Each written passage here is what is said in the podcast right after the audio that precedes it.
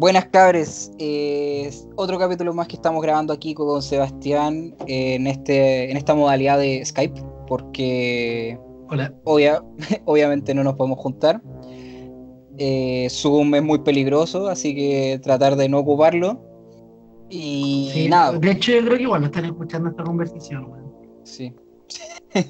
Saludos al FBI. Saludos al FBI. Bueno, y hoy les vamos a hablar de nuestro top 3 de cada uno, por ende son 6 películas, eh, de películas que ocurren en un escenario cerrado, por ende son de encierro, así como estamos viviendo o deberíamos estar viviendo casi todos. Sí. Eh, todos estén en, encierro. idealmente, si no, en verdad estamos puro perdiendo el tiempo encerrados y es que el resto no lo está respetando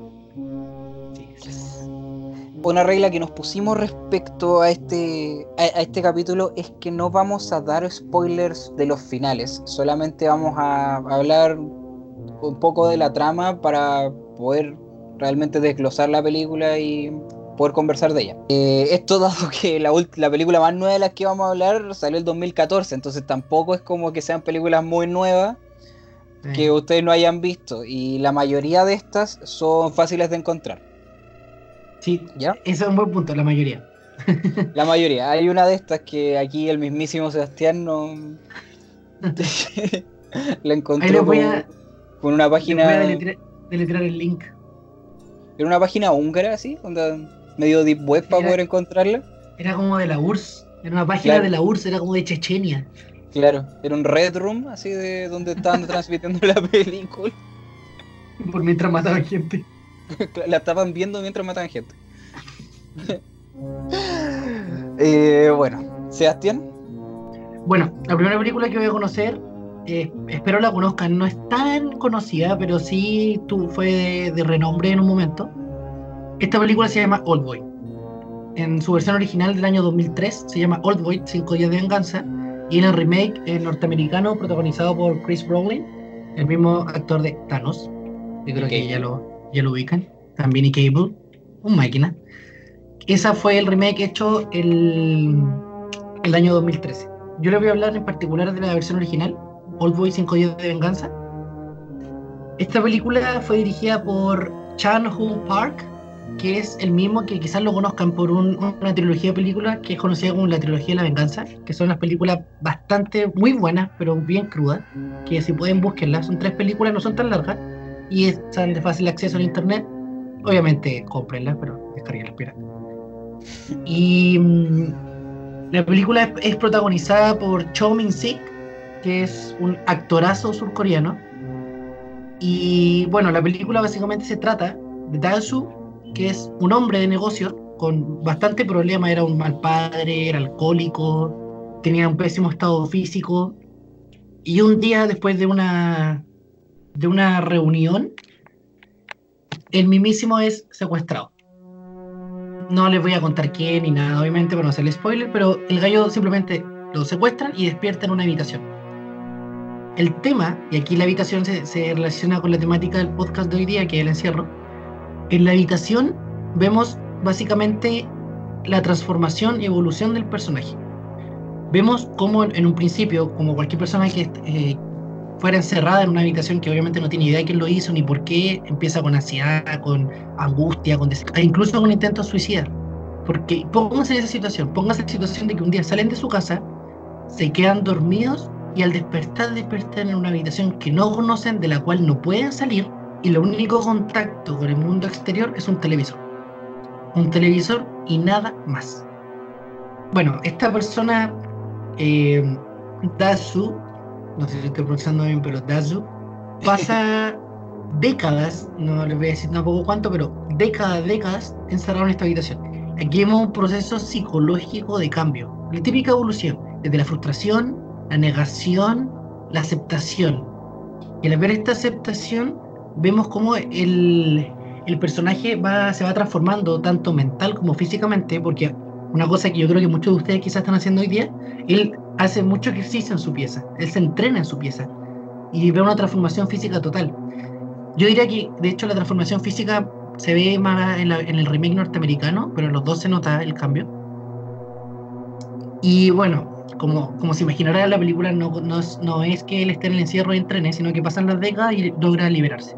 Logra liberarse y aquí es cuando empieza el camino de la venganza, porque el director está muy obsesionado con lo que es la venganza. Ya serían cuatro películas full venganza, y esta es un ejemplo de ello. Y, en, la, en la película vemos cómo él va en busca de sus captores. Y aquí es cuando la historia se pone bastante cruda, o sea, ya es cruda al principio, pero aquí hay mucha sangre, hay nerviosismo, hay, hay tortura también, pero no, no una típica película cliché con, con muertos por doquier, sino que todo tiene un significado. Y una cosa que les digo, sí, es justificada. De hecho, tú al principio lo único que quieres es que él se vengue. Bueno, y lo hace bastante bien, de hecho. Pero cuando lleguen al final de la película, espero, espero que la hayan visto, de hecho, porque cuando la veamos por primera vez van a poder disfrutar lo que le estoy diciendo. Bueno, el final de la película de verdad es choqueante y demuestra por qué la película es una película cruda y oscura. Pero ojo, ojalá también puedan ver las dos versiones. Primero ver la versión original del año 2003 y la versión remake All Días de Venganza, no cinco días de venganza como el original, que es del año 2013, porque los finales cambian y al cambiar los finales van a ver que tiene un significado bastante, bastante especial. Otra cosa que, que uno ve en la película, luego después de ya analizarla y haberla visto más de una vez, es que el director, por si ustedes no sabían, él estudió filosofía. Estudió filosofía y sociología. O sea, el gallo es, yo, yo no es sabía, un doctor en ese aspecto. No, yo, yo, lo, yo lo averigüé ahora al preparar el podcast porque yo lo miraba y era como ah, un director seco. Pero el, el gallo uno se da cuenta en la película, quizás algunos de ustedes son más, más entendidos en materia de filosofía, pero hay harta referencia a la filosofía. Por ejemplo, una que yo creo que van a entender. Eh, pero esta es una referencia clara al mito de la caverna de Platón. Porque Vemos una persona que durante décadas le está mostrando la televisión, le está mostrando el reflejo de que, que hablaba Platón, esta luz de la caverna, y luego logra salir de la caverna. Y aquí sale al mundo exterior.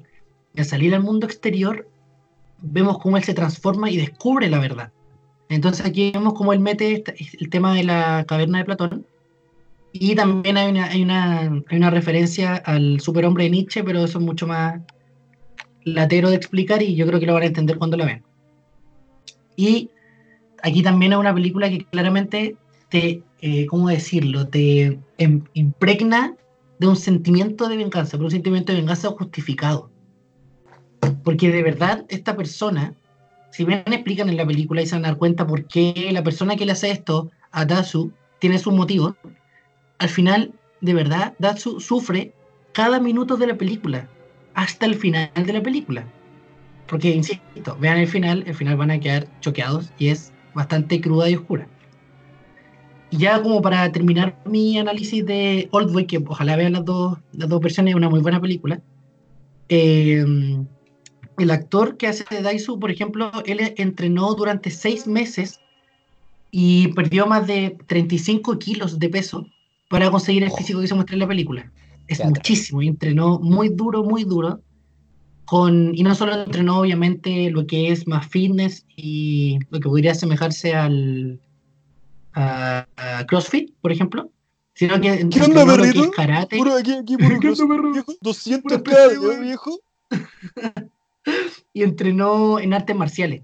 Porque la escena de artes marciales, si bien obviamente no mata a, los, a los personajes con las que pelea, supongo, eh, las escenas son hechas por él, aquí no hay doble.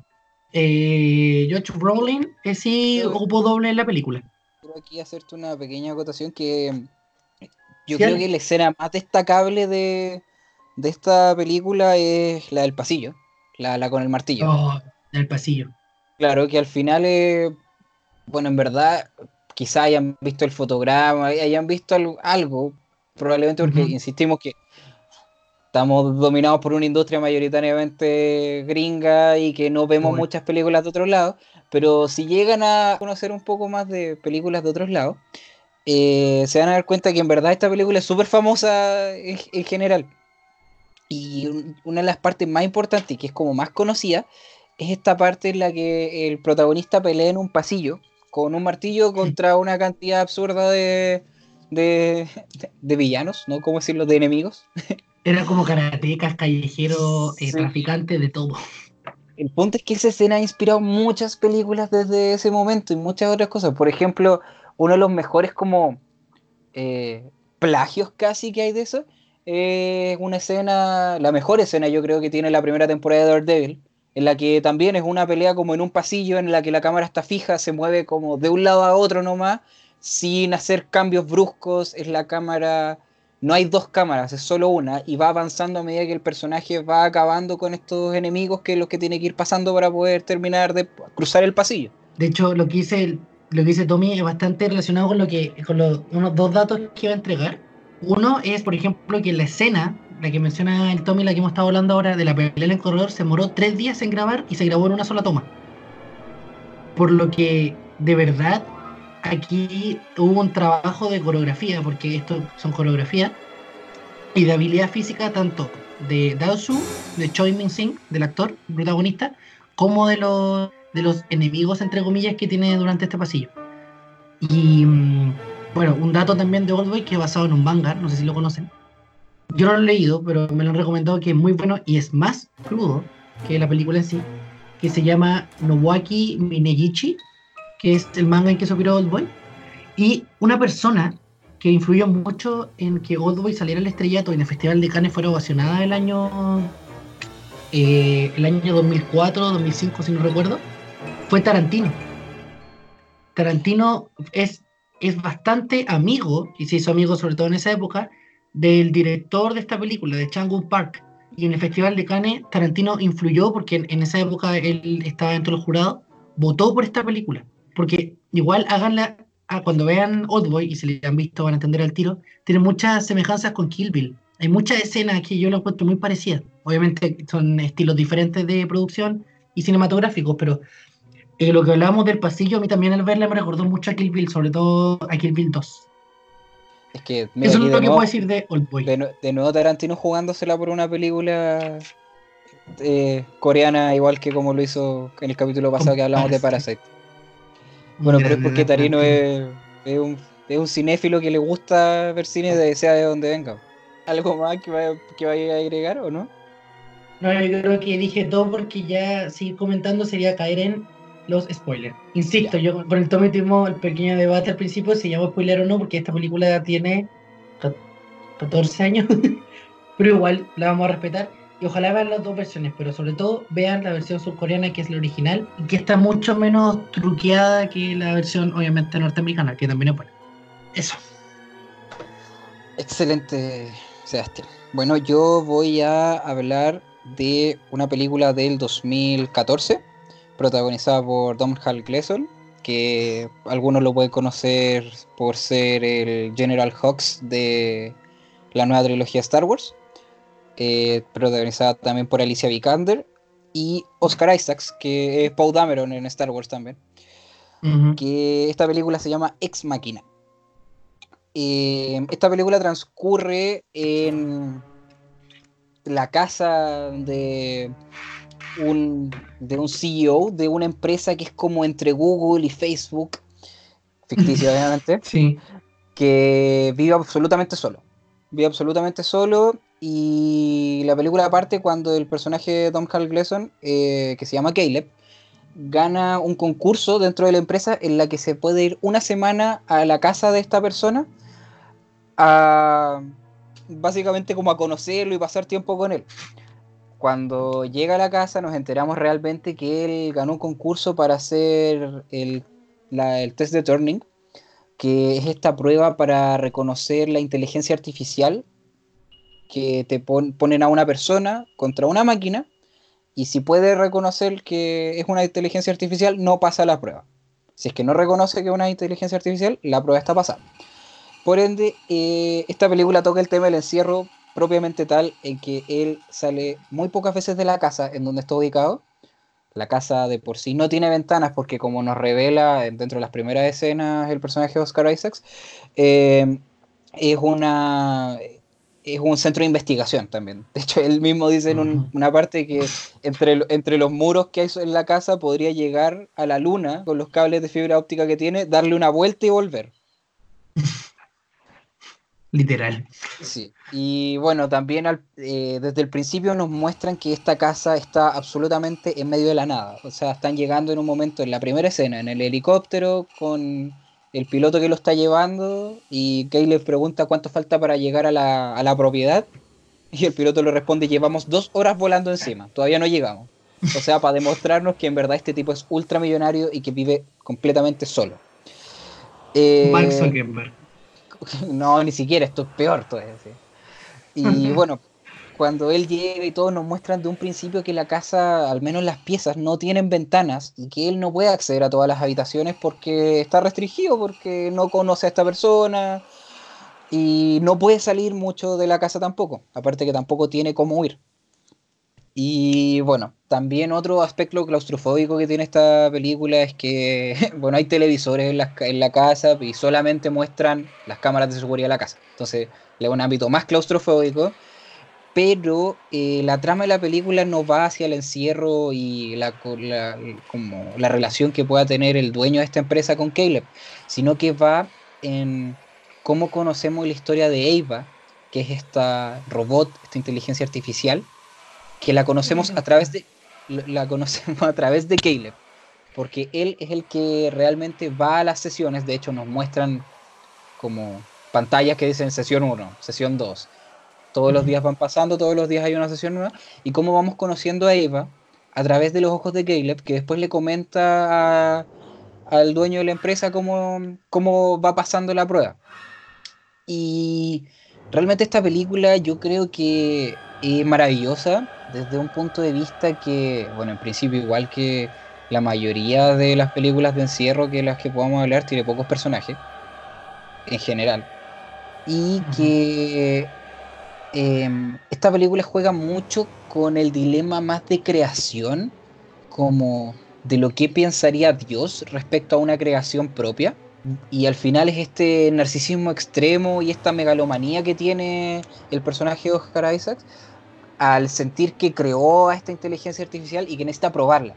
Porque una vez que ya esté listo, él en un momento nos dice también que nos van a mirar las inteligencias artificiales en un futuro a nosotros, Homo sapiens, como nosotros vemos a los cavernícolas, porque van a estar mucho Mm. más desarrollados que nosotros. Y bueno, también en un momento logramos conocer una asistente que tiene Oscar Isaac, que es otro robot, que se nos da a entender desde un principio que es otro robot que él había creado antes, una versión anterior del sistema que está creando. Y en un momento Caleb también, después de conocer a esta robot, spoiler mínimo dijimos, eh, él mismo también se empieza a cuestionar su realidad. Y entonces la película juega con eso, que quién es real y quién no. Oscar Isaac será solamente la única persona ahí, o el personaje de Caleb también es una persona o es un robot. Ava realmente será un robot. Entonces como o Caleb se la está imaginando y le está dando atribuciones que no tiene y va jugando mucho con eso. Bueno, también destacar que esta película es de un estudio que últimamente a mí me ha gustado mucho, que es de, de hecho de las primeras que pudo haber sacado este estudio, que es A24.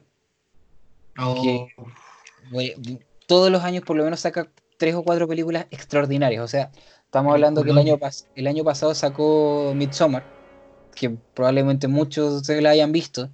Y eh, este estudio se la, como que se la juega por producciones menores, que no a- que los estudios grandes no, no, no levantarían por porque como se mueve el mundo de Hollywood, mm, si no es una producción masiva que haga más de 100 millones de dólares, no, no, no va. vale la pena. Y este estudio, esta fue una de las primeras películas por las que apostó, por lo que podrían ustedes mismos pensar que es un estudio tan bacán, de la mayoría de sus películas en general, yo no he visto ninguna que sea mala. No, yo tampoco. De hecho, te voy a complementar solo nombrándoles cuatro películas al, al tiro. Moonlight, que arrasó en los Oscar. El legado del diablo, Eh, te- Hereditary. te- te- te- tengo mi duda ahí con Moonlight porque ese fue un robo, pero bueno. A ver. Bueno, bueno, Moonlight, que igual es, es buena película. Es un punto que podemos llegar, buena película. Eh, The Lighthouse, que The Lighthouse es Extraordinaria. Hereditary, que ya lo nombré, que también es buenísima, y como dijo el Tommy, Midsommar. Ahí ya hay cuatro películas que le ganan a muchas megaproducciones multimillonarias porque el estudio, como dice el Tommy, eh, va por lo, por lo más independiente. ¿Tú No viste, diría Under, alternativo. viste pero- ante- ah, eh, Under the Silver Lake? Sí. oh. Es esa, es- es- esa película, también recomendación aparte de lo que estamos hablando, es un neo-noir de este tipo de películas de El Detective con el sombrero, el abrigo y el cigarro, pero protagonizado por Andrew. Garfield en Los Ángeles, en donde él trata de resolver un- una desaparición. Agarra todos los aspectos del noir de los 40, los 50, los da vuelta y los transforma a aplicarlo como sería el día de hoy. Y cambian los personajes, están, pero están todos metidos, hasta la Femme Fatal, todo, todo, todo metido en esa película. Y todo bien, bien, está todo bien mezclado, y eso, eso es súper valorable. es valorable. Pero bueno, volviendo un poco a Ex Máquina ya para poder cerrarla, eh, como dijimos, la idea no era dar spoilers masivos, sino que pequeños para que poder hablar y diseccionar la película. Y por ello mismo no les puedo decir el final, pero, pero eh, no, realmente es un final que te deja más encerrado que todo lo que la película te pudo haber senti- hecho sentir encerrado. Yo complementando un poco lo que dijo el Tommy, a mí también me, me parece que es una excelente película que siento que no tuvo el, el impacto que se merecía. O sea, yo no conozco tanta gente que la haya visto. Y no, es una excelente película. A mí me recordó, me recordó mucho a Blade Runner, con esta temática tiene replicante. mu- mucho de Blade Runner. Mucho Blade Runner, me encanta Blade Runner, así que me encantó. ¿Cuál de, sie- ¿Cuál de las siete versiones de Blade Runner? No, The Original, Harrison Ford, incomparable. No, no. Blade Runner de Harrison Ford tiene siete versiones distintas. La película, si ustedes la ven, está claramente influenciada por Blade Runner y se parece mucho, sobre todo el comportamiento de Ava con los replicantes de Blade Runner. Y bueno, en cuanto a Ava, destacar la actuación de Alicia Vikander, Vikander, no me acuerdo cómo se pronuncia, pero Vikander. la actuación es Vikander. La actuación es extraordinaria. De hecho, de verdad impacta. A momentos tú dices, de verdad, esto no es humana, ella no actuó. Le pagaron por no actuar porque no era ella, era un De más, Pero- de más. pero la, película de verdad es genial. Y aplaudir a No, este y- estudio porque este Y, estudio y a, y a pesar, y, también destacar un, un último aspecto nomás, que eh, el personaje de Ava, eh, de la Alicia Vikander, no. Sus partes como norma, de humano que tiene, que se leen en la película, son solo las manos y la cara. Y el resto está hecho a base de CGI, que se ve como un robot, como transparente y los compuestos eh, internos se le ven. Y esta fue una de las primeras películas de este estudio. O sea que por ende apostaron completamente a la película, ya que tuvieron que darle un presupuesto igual alto alto, pa' poder- alto considerando pa- el estudio, claro. para poder hacer efectos tan buenos, porque uno no se da ni... Los efectos son perfectos también, al igual que toda la película. No, sí, la película es demasiado buena. Y como dice Tommy, el estudio se arriesgó literalmente. Son, es- son esas apuestas que hacen los estudios como al todo o nada. ¿Me va bien? Sigo para O adelante muere. o me va mal O muere, o quiebro. Estilo Marvel con Iron Man. claro. Ya, eh, pasemos, ¿qué sigue? Bueno, la película que elegí para. para. para la wea. Ya.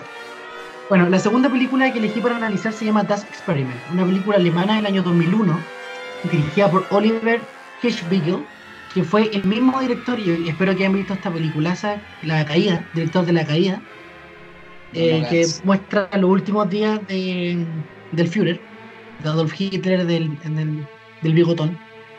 Y es un excelente director, también mirado menos, no, no, no es muy conocido, diría yo. De hecho, tengo que admitir que recién al averiguar más de That Experiment hice el nexo de que era el mismo director de La Caída. Y bueno, eh, ya entrando en lo que es la película, es pro- protagonizado por Tarek Fad, que es eh, eh, hace el personaje de Moritz, que es un taxista de Berlín, el cual al principio van a ver que tiene una vida bastante común, corriente, de hecho muy fome, como la vida de la mayoría de las personas del mundo. Y él ve un anuncio en el diario sobre un experimento que van a hacer en la ciudad de Berlín. El experimento consiste en encerrarlos. ¿Encerrarlos en qué? En una cárcel. ¿Qué tienen que hacer en la cárcel? Bueno, van a ver más en la película cómo se desarrolla, pero básicamente van a seleccionar un grupo de aproximadamente 30 personas y los van a dividir en personas que van a ser reclusos, presos de esta cárcel ficticia, y los que van a ser guardias. Hay que eh, constatar de que en la película ninguno de los eh, de los personajes que eligieron son, son actores 100% como ejercedores de su profesión, y esto lo hicieron para que la película fuera más natural. Porque la idea del experimento era contratar gente que no tuviera ningún conocimiento relacionado con la cárcel, con la policía, nada. Era gente literalmente de la calle, como podría ser un ingeniero, podrían contratar un médico, a un taxista, como en el caso del protagonista, a un constructor, a un conserje, a, a un secretario. Porque en el experimento real de Estados Unidos, que en este caso la película hizo que fuera en Berlín, las personas que eligieron para realizar el experimento era gente normal. Podría ser un médico, un abogado, podría ser un secretario, un taxista, un constructor, un gaffiter, un policía, pero un policía en retiro, pero cosa que no pasó en la película. El tema es que vemos cómo el protagonista llega al experimento, los seleccionan, los dividen entre prisioneros y gendarmes, por ejemplificarlo acá en Chile, y vemos cómo el experimento de a poco se va tornando cada vez más oscuro.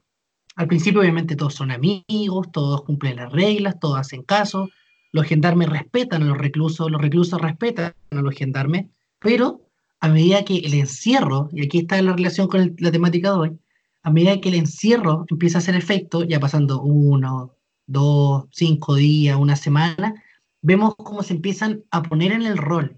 Porque, ojo, no es que tuvieran que actuar durante un rato siendo reclusos y gendarmes y después volver a la normalidad, sino que tenían que estar encerrados varias semanas, y si no me equivoco eran tres meses encerrados en esta cárcel falsa, y los que eran gendarmes tenían que actuar de gendarmes realmente reprimiendo a los reclusos si se portaban mal de alguna forma. Y los reclusos tenían que dormir en, en, en rejas, en, en, camas de cárcel y tenían que convivir entre ellos y comer lo que la gente come en las cárceles.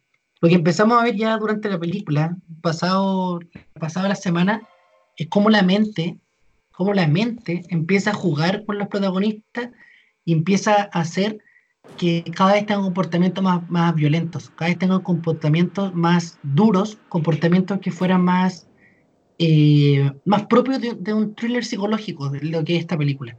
Empezamos a ver comportamientos agresivos, entre ellos peleas, empezamos a ver cómo los gendarmes empiezan a aprovecharse de su rol y empiezan a acosar y atormentar a los, eh, a los reclusos. Y vemos, vemos obviamente central en el protagonista, cómo este también empieza a padecer del encierro, porque es un encierro total, no, no, ven, no ven la calle, no ven un parque, no ven la luz del sol, solo luz artificial y la cárcel. Y bueno, ya para no seguir haciendo spoilers, la película hacia el final se empieza a volver una real locura, una real locura, donde el recinto se vuelve otro protagonista en la película, y vemos cómo todo gira en torno a él, como es lógico, y vemos ya escenas macabras. Macabras que te van a sentir encerrado. Tú al ver la película, cosa que me pasó a mí cuando la vi por primera vez, cuando estaba en, en tercero medio, sentí que estaba encerrado en la cárcel también. Obviamente una cosa que te puede alejar un poco de la película es que las versiones que hay en internet están en alemán, pero obviamente con subtítulos. Pero eso al final pasa a segundo plano. Y ya a modo de, de, síntesis de la película, como dato curioso que el que le dije que iba a mencionar al principio, es que este experimento fue real. Este experimento se realizó en Estados Unidos en el año 1971 y tuvo los mismos efectos que van a ver en la película. Violencia, muerte, violación, abuso y tortura. Porque el, experimento simplemente, originalmente duró dos semanas y buscaba ver cómo las personas interactuaban cuando estaban recluidas contra su voluntad en un entorno hostil. Y al final, vaya que reaccionaron y vaya que tuvieron respuesta. De hecho, como, como anticipo para que puedan entender, tuvo que intervenir la policía. Lo bueno de esta película es que está basado en un caso que es 100% real. O sea, aquí obviamente hay alguna exacerbación y actuaciones para darle sentido a la película, pero está bastante bien hecha. Las actuaciones son impecables, diría yo, sobre todo el protagonista. Y es una película que es bastante fría, es, es, fría en sí, en las tomas, el color de la película, como el que color te, te es muy frío. Sí, muy frío el color de la película. Es claustrofóbica, por eso si no les gusta la, temática claustrofóbica, el encierro, tienen claustrofobia, no la vean porque les va a dar ansiedad. Es un poquito, me- a mí cuando leí por primera vez me pasó un poco lo que me sucedió cuando vi las películas de Gaspar Noé, como por ejemplo Enter the Void, que de verdad me produjo un ataque de ansiedad, pero muy buena verla. lo que me gustó de esta película fue las actuaciones, que son soberbias de los actores, son muy realistas, porque insisto, no eligieron actores tan profesionales, sino actores de, de medio pelo, sin que suene despectivo, pero que fuera más natural. y reflejan muy bien eh, lo que es esta película. Encierro, desesperación, locura y cómo la mente al final predomina sobre todo. Y eso, véanla. Y un dato, hay una versión norteamericana que yo no recomiendo para nada, que ya ya muy norteamericana, porque esta película es muy europea, porque obviamente fue grabada en Alemania con producción alemana. La versión norteamericana que se llama Experimento de Stanford no, no es muy buena, la recomiendo. Véanla si quieren reírse un rato, pero a mí no me gustó. Un datazo, Eso. un datazo nomás que acá en Chile hay una película que también la hicieron con ese estilo. De, de hecho, no ocuparon actores reales, solamente gente que vivía en la localidad donde están grabando, que es de un caso de los años 50, me parece, que la película se llama El Chacal de Nahuel Toro. Que hecho ustedes la pueden encontrar en internet, por ejemplo en, ¿Quién en, Vimeo estaba completa, me parece que es de un caso de una persona que comete cierta cantidad de asesinatos, va a la cárcel, eh, y filo. El punto es que eh, la grabaron en la misma localidad que está hacia el sur de Chile, eh, donde realmente ocurrieron los actos. Entonces mucha de la gente que sale en la película haciendo del papel de, no sé, del panadero, era realmente el panadero de ahí. Y al final uno se termina dando cuenta que cuando ocupan gente que no necesariamente son actores de, de profesión, eh, se generan reacciones mucho más humanas dentro de lo que puede pasar, sobre todo con películas cuando son, cual que son que buscan un componente humano más grande que la impresión que puede generar la misma actuación. O sea, el ejemplo más nuevo que tenemos es la protagonista, que siempre se me olvida el nombre, de Roma, de Cuarón. Claro, Ella era, ella era profesora. Y- cero, cero como profesión. eh, Sí, y, y a- y al casting acompañó una amiga y a Cuarón le gustó y quedó ahí en la película. Bueno, yo voy a hablar de eh, mi segunda película, que es una recomendada para toda la familia llamada 120 días de Sodoma. No, mentira. Eh, Una película eh, serbia. Claro. No, voy a hablar de una película de uno de mis directores favoritos, de 1954, La ventana indiscreta, The Rear. Window. Eh, esta película trata de un fotógrafo que, de una revista, el cual en la primera escena nos muestran que está con un yeso. Y lo único que puede hacer es mirar por su ventana, ya que vive en un departamento pequeño en Nueva York, que es lo que tengo, que es lo que creo que es el barrio de Chelsea. Y nos dicen que tiene que estar siete semanas con su yeso, ya le queda poco tiempo. Y él lo que hace en su rutina diaria es mirar a los vecinos, lo que probablemente muchos de ustedes estén haciendo. y él lo único que hace es mirar a sus vecinos y ver la gente que ha llegado nueva. eh, hay una vecina que tiene al frente que él como que igual le gusta, que es una bailarina de ballet. Tiene un matrimonio que vive en otro lado. Y en verdad es súper fome. Él está como resignado a eso. Tiene una enfermera que lo va a ver, hacerle un par de masajes porque, bueno, no se puede mover. Y nos presentan en un momento a una. Bueno, este- esta película está protagonizada por James Stewart, Qué weón. famosísimo. Famosísimo actor de los 50, los 40. Pero Un ya en este momento ya, ya está más viejo. Aquí ya debe tener como unos 50 años, creo. De hecho, sí, de hecho tiene 54 por, porque estoy viendo la info aquí. Ah, mira, perfecto. Y está coprotagonizada por la que hace aquí de su novia, de su. de su. no, de, que, eh, de su pinche, porque él no la quiere definir como novia, nunca quiere tomar esa responsabilidad, que es la princesa de Mónaco, Grace Kelly. La cual aquí hay una diferencia de edad importante, más o menos unos 25 años entre protagonistas. Algo que a Hitchcock nunca le importó mucho en realidad para sus películas. De hecho, creo que era otra de las favoritas de Hitchcock, entre, entre muchas. Claro. Y bueno, esta la, la película en sí transcurre completamente en el departamento del personaje James Stewart. Él no sale del departamento y la película está vista a través de sus ojos. Entonces cuando llega eh, la Grace Kelly, le tiene que llevar comida en un momento, va a conversar con él, otro amigo de él también va a conversar con él. Hay súper pocas interacciones con, otros, con otras personas pero todo cambia en un momento que eh, un vecino que vive al frente de él, que por un matrimonio, eh, una noche sale con varias maletas y él piensa que se va a ir, y al otro día la esposa de él no está en su departamento porque él lo está viendo, y él empieza a sospechar que quizás la mató. Entonces él empieza a convencer a la Grace Kelly, al otro amigo, a, a- a esta enfermera, que el vecino mató a su esposa. Y aquí es donde empieza a aparecer el, el póster, de hecho, casi esta película, que es él con la cámara, con un lente gigante viendo por la ventana. Escena que fue, o sea, película que fue parodiada por el capítulo de Los Simpsons cuando Bart se rompe la pierna durante el verano y Un pone una piscina en la casa. Y Flanders, pens- todos pensamos que había matado a su esposa. Y...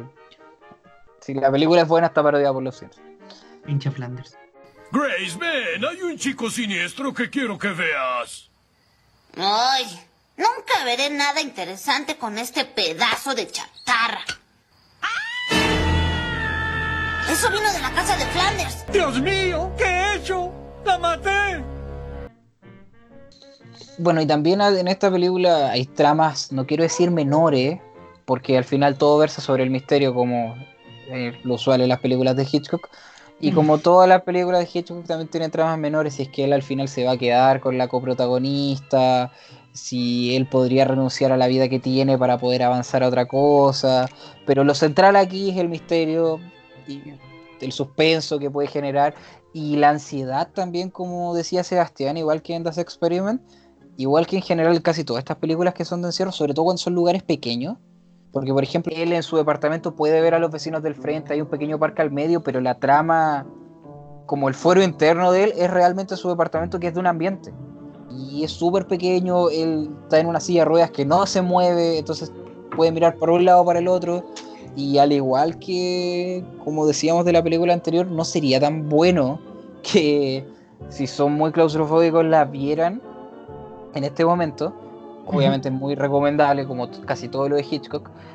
Pero la ansiedad que genera también el no saber lo que está pasando y que él no se pueda mover a ver lo que está pasando. Eso es el problema más grande que da la película. Que al él estar, al estar prácticamente postrado, nunca puede er- él mismo ir a resolver el misterio que está pasando en el departamento que está al frente, a un par de metros. Ya, complementando un poco lo que dijo Tommy respecto a la ventana indiscreta, o The Window, eh, tres cositas chicas que a mí una cosa que me que también me un poco ansiedad en la película, pero que me encantó, es que básicamente no, no saliera de unos pocos metros cuadrados la película entera. De hecho, la, la cámara como que no abandona el departamento de Jeffrey en toda la película, excepto creo que cuando muere el perrito. No estoy seguro. Eh, pequeño spoiler igual, pero eh, no, Ah, tampoco, la- tampoco la abandona. La cámara, ¿No? no, la cámara siempre está en el departamento y lo que se ve desde afuera está desde el departamento, la misma visión que tiene él. El único momento en el que se abandona la cámara es, obviamente por temas de spoiler no se va a decir, pero es en el final que la cámara sale del departamento, no sé, no sé si alcanzan a hacer dos minutos. Pero la cámara Nah. constantemente está en el departamento y es la visión desde él. Es como lo que él está presenciando hacia afuera. Eso, eso, como dice el Tommy, bueno, el tema de que la película nos salga de unos pocos metros cuadrados y que a pesar de eso, que muchos dirán como, uy, que mediocridad y todo, no hay que olvidar que la hizo Hitchcock, entonces al final se convierte en un clásico y en una maravilla de película. Un segundo punto es que a mí, a mí después, de- posterior a, mm, a La ventana indiscreta, unos años posteriores salió Vértigo, y en Vértigo habían algunas referencias que hacía Jim Stewart a La ventana indiscreta. No me acuerdo eh, exactamente en qué escena, pero había una referencia directa a la misma película que ha hecho Hitchcock unos cinco años antes. Y un, un comentario así muy, muy X. Es que esta película tiene una especie de como de, no sé si es remake. No, es una, es una, re- es una reinvención. Agarra reinvención. Agarra el espíritu general de, de la Claro. película y lo transforma como en una película llamada Disturbia, que en español se llama Paranoia. Sí, Paranoia. Correcto, correcto. Con Shia LaBeouf en la que él tiene una tobillera y no puede salir de su casa y juega con el mismo espíritu con una temática distinta. Claro. Esa película, esa, es esa película es, entretenida. es- es bien entretenida, nada que decir. Obviamente la otra es maravillosa, No, la espectacular. Pero Paranoia es una película entretenida que de hecho es harto menos claustrofóbica que, que La Ventana Indiscreta porque Shia LaBeouf s- sale al patio. Solo con Sí, eso. pues, y aparte es una casa, no, es, no es una claro. casa, no es un departamento pequeño. O sea, De hecho, baja al primer piso, con eso ya es diferente. no, Y es y bueno al, ver a- principio, al principio de la película también está marcando hasta dónde puede llegar con la tobillera, ¿me acuerdo? Y po, con la vecina que se enamora. Es bueno ver a, es bueno ver a Shia LaBeouf, no con un Transformer al lado. Oye, Shia LaBeouf ha hecho un par de cuestiones bacanas este último tiempo. O sea, yo la bajé, la, la- perdón, la compré. eh, todavía no la he visto, pero hay una película que se llama Starboy, me parece, que es la historia de él, en la que él hace de su papá. Ah, sí, me, habéis- me habéis comentado esa película, como que me perturba. Y al final de un Transformer, ¿no? Si todo, todo Claro, lo sí. Transformers. ¿sí? Y dirigida por Michael Bay. No, mentira. Con Linkin Park de fondo. Bueno. ok. Eh, Podríamos hacer este podcast con Linkin Park de fondo, weón. oh, apaño. Bueno, de hecho, en este momento va a empezar a sonar algo de Linkin Park para ustedes. Ok. Eh, a petición de ustedes, hace un par de semanas, cuando hicimos nuestra encuesta en Instagram, síganos en Instagram, eh, si preferían dos capítulos de una duración más corta o uno más largo, ustedes eligieron eh, dos capítulos de una duración más corta. Por ello, eh, estamos dando fin al capítulo de hoy, a esta primera parte. Síganos en nuestras redes sociales donde avisaremos eh, prontamente que cuando vamos a subir el siguiente capítulo, que de hecho ya está listo. Y eso, cuídense, no salgan y nos despedimos con Linkin. Gracias.